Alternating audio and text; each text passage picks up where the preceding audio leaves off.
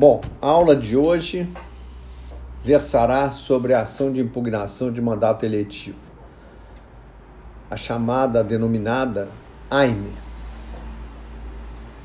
Ela é uma ação eleitoral prevista na Constituição Federal que tem por objetivo impugnar o mandato obtido com abuso de poder econômico, corrupção ou fraude. O professor José Jairo Gomes afirma que se trata de ação de índole constitucional eleitoral, com potencialidade desconstitutiva do mandato, e que seu objetivo é tutelar a cidadania, a lisura e o equilíbrio do pleito, a legitimidade da representação política, enfim, o direito difuso de que os mandatos eletivos apenas sejam exercidos por quem os tenha alcançado de forma lícita sem o emprego de práticas tão censuráveis quanto nocivas como são o abuso de poder, a corrupção e a fraude.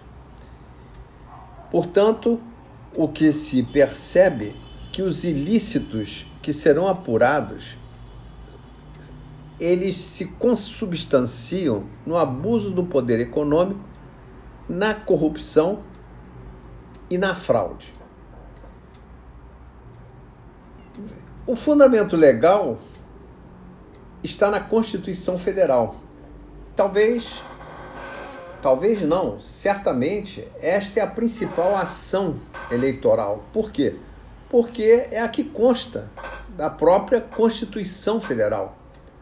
O artigo 14, parágrafos 10 e 11 rezam o seguinte: parágrafo 10 o mandato eletivo poderá ser impugnado ante a Justiça Eleitoral no prazo de 15 dias contados da diplomação. Quer dizer, o candidato já foi eleito e diplomado, instruída a ação com provas de abuso do poder econômico, corrupção ou fraude. E o parágrafo 11 a ação de impugnação de mandato tramitará em segredo de justiça, respondendo o autor na forma da lei, se temerária ou de manifesta má-fé. Primeira observação que se deve fazer, e que na verdade já foi debatida em jurisprudência do próprio Tribunal Superior Eleitoral, é sobre a questão do abuso do poder econômico. Na verdade, pela leitura do parágrafo 10, percebe-se que o legislador constitucional se fixou apenas no abuso do poder econômico. Com relação ao abuso do poder político, a conclusão a que a jurisprudência chegou foi no sentido de que, desde que haja um entrelaçamento entre o poder econômico e o poder político, será possível sim a propositura da AIME. Um exemplo que se pode dar, bastante simples, que depois veremos com jurisprudência mais detalhada, enfim, é aquele candidato já diplomado, obviamente, que na verdade se utilizou da função pública por ele exercida, e aí vem o abuso do poder político, para cometer ilícitos que seriam desvio de verbas exatamente com o intuito de corromper eleitores e conseguir com isso votos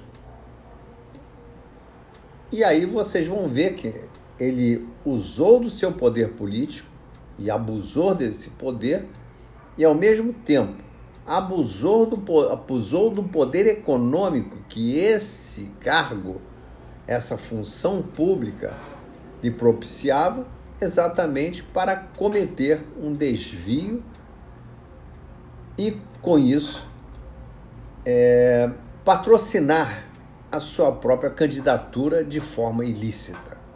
A corrupção também é outro ilícito. Aí nós citamos até aquele artigo 299 do Código Eleitoral, que prevê a corrupção passiva, quando o eleitor se oferece e o candidato aceita a compra do seu voto, e no caso também, ou então quando ele corrompe o próprio eleitor na captação ilícita de sufrágio, veja-se que todas essas questões acabam se misturando. Daí a importância da ação de impugnação ao mandato eletivo, porque é, várias dessas condutas podem ter passado des, passadas despercebidas durante a campanha eleitoral. E com isso tornou-se impossível uma ação de captação ilícita de sufrágio, uma ação de investigação judicial eleitoral. E restou, portanto, uma vez descoberta a, a corrupção ou a fraude, o que?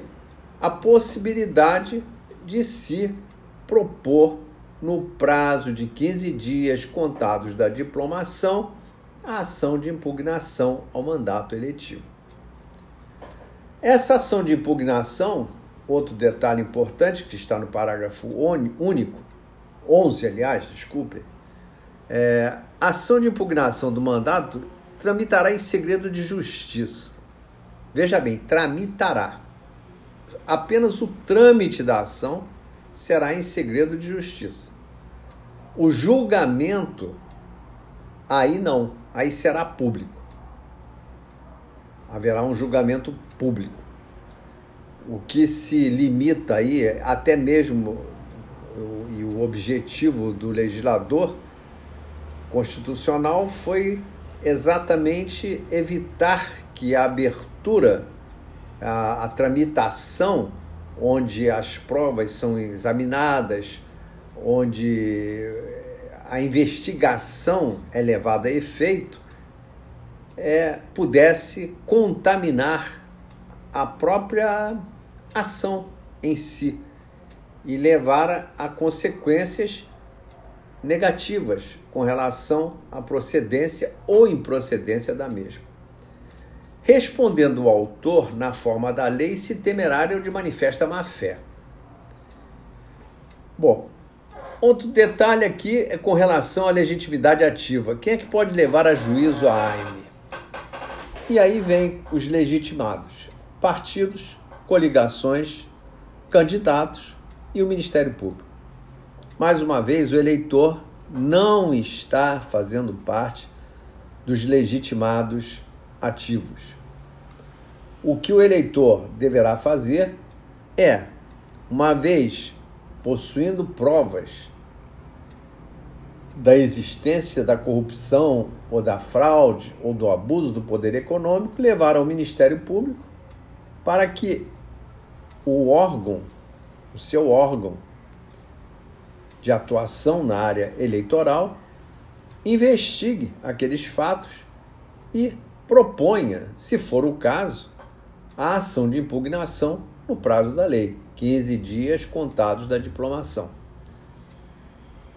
E pela leitura do parágrafo 10, surge também uma, uma dúvida interessante. Instruída a ação com provas de, de abuso de poder econômico, corrupção ou fraude. Essa instrução significaria o quê? Que seria a prova pré-constituída, portanto, já toda pronta? Ou poderia haver uma reabertura da instrução já no andamento, no próprio trâmite? Isso é uma questão muito interessante que nós vamos também estudar mais adiante, através até da própria jurisprudência. Então, a legitimidade ativa são esses entes que acabei de, de, de elencar. Com relação, a, com relação à legitimidade passiva, quem é que pode sofrer uma ação de impugnação ao mandato eletivo? Obviamente, o candidato diplomado. Partindo-se agora para a competência, ela vai ser definida pelo juízo da diplomação.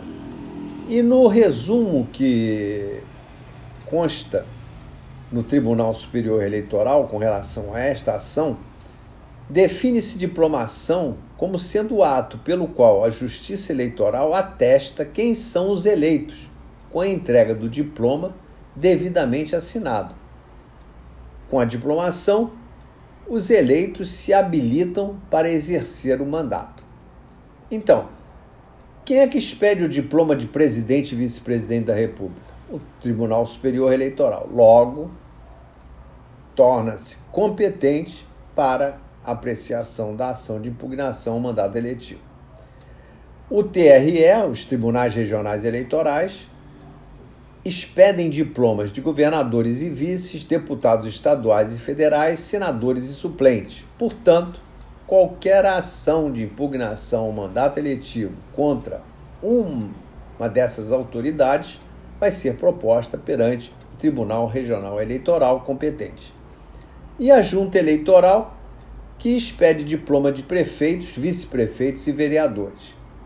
O Código Eleitoral no artigo 36, estabelece que compor-se-ão as juntas eleitorais de um juiz de direito, que será o presidente, e de dois ou quatro cidadãos de notória idoneidade. Os membros das juntas eleitorais serão nomeados 60 dias antes da eleição, depois de aprovação do Tribunal Regional pelo presidente deste, a quem cumpre também designar-lhes a sede. Pontos importantes que nós até já distinguimos quando falamos mais acima do fundamento legal, os ilícitos apuráveis na AIME são o abuso do poder econômico e que mais uma vez repetimos, se houver um entrelaçamento com o abuso de poder político, nada impede que ela seja proposta. A corrupção também é algo grave, gravíssimo, configura inclusive crime, e a fraude. E essa fraude pode ser inclusive na próprio, no próprio cenário das eleições, embora hoje já se tenha maior dificuldade na apuração, ou melhor, na, na própria configuração dessa fraude eleitoral, tendo em vista que apenas excepcionalmente as eleições deixam de ser eletrônicas e passam a ser manuais. Então, se se descobre que um determinado candidato fraudou cédulas eleitorais, obviamente você está diante de uma fraude e isso poderá dar margem, caso venha a ser descoberto e o candidato já esteja diplomado, a essa ação de impugnação ao mandato eletivo. O procedimento da, da AIME, ela está prevista, na verdade, eu até vou, na lei complementar número 64 de 90, que é a Lei das Inelegibilidades, os seus artigos 3 a 16. E na resolução número 23.372/2011 do Tribunal Superior Eleitoral, no seu artigo 70. Então veja bem o que diz a resolução, que é interessante, como eu já disse, que é uma norma secundária, é uma norma expedida pelo próprio Tribunal e Superior Eleitoral. E o artigo 170 diz assim: parágrafo 1. A ação de impugnação de mandato eletivo observará o procedimento previsto na Lei Complementar número 64 de 90 para o registro de candidaturas, com aplicação subsidiária, conforme o caso das disposições do Código de Processo Civil, e tramitará em segredo de justiça respondendo o autor na forma da lei, se temerária ou de manifesta má-fé. Abre-se um parênteses, Constituição Federal, artigo 14, parágrafo 11. Então, como é que se poderia é, sintetizar esse procedimento? Em primeiro lugar, vai ocorrer o quê? Aí o ingresso da petição inicial até 15 dias após a diplomação. Depois virá a citação do impugnado E a partir de é, sete dias depois dessa intimação, ele apresentará contestação. Poderá haver o julgamento antecipado do mérito, extinção do processo sem julgamento do mérito, tá? Isso é possível. Fase probatória. Ela são quatro dias após a apresentação da defesa. Depois virá, virão as diligências, cinco dias após a audiência, e neste caso pode haver inclusive uma nova audiência. E em seguida, alegações finais, apresentação dos memoriais e manifestação do próprio Ministério Público, cinco dias depois das diligências. Decisão, três dias depois das diligências. E é possível sim um recurso ou ao Tribunal Regional Eleitoral no prazo de três dias, ou ao Tribunal Superior Eleitoral, três dias também, e, finalmente, pode-se chegar ao Supremo Tribunal Federal, também com recurso é, referente ao que? Ao que foi decidido pelo Tribunal Superior Eleitoral. E o prazo é de três dias. Bom, o segredo de justiça, novamente, reiteramos aqui, ela é sigilosa nos termos da Constituição Federal. E isso quer dizer que o julgamento, embora seja público, a tramitação do processo vai se dar em segredo de justiça. Tá? Esse é um ponto muito interessante e que é reforçado, inclusive, por uma resolução do TSE, que é a 21.283/2002. Bom, o prazo para a impugnação ele é de 15 dias e ele é contado a partir de quê? Da diplomação. Esse é o ponto importantíssimo, porque senão será intempestivo. Bom, outro detalhe é que esse prazo ele tem natureza decadencial. Então ele não vai ser interrompido nos sábados, domingos e feriados. Exclui-se o dia do começo inclui o do vencimento. Tá? O dia do começo e exclui inclui-se o do vencimento. Bom, partimos agora para as sanções. Quais são as sanções? Quais são os efeitos dessa decisão da, da procedência de uma AIME? A primeira consequência, e é drástica, é a própria cassação do mandato eletivo. E ela tem eficácia imediata e nem vai sofrer a aplicação da regra prevista no artigo 216 do Código Eleitoral. O artigo 216 Diz assim: enquanto o Tribunal Superior não decidir o recurso interposto contra a expedição do, diploma, que é uma outra ação que nós vamos estudar adiante, recurso contra a diplomação, contra a expedição do diploma, poderá o diplomado exercer o mandato em toda a sua plenitude. Aqui não. Aqui, na verdade, ela tem eficácia imediata, tá? Não vai haver esse efeito suspensivo. Outra consequência grave é aquela que é estabelecida no artigo 222 do Código Eleitoral, que diz assim: é também anulável a votação quando viciada de falsidade, fraude, coação, uso de meios de que trata o artigo 237 ou emprego de processo de propaganda ou captação de sufrágios vedada por lei. Então, anula-se. E o Tribunal Superior fixou o entendimento de que essa a procedência dessa ação é, ela, ele reforça exatamente o que já prevê o artigo 222.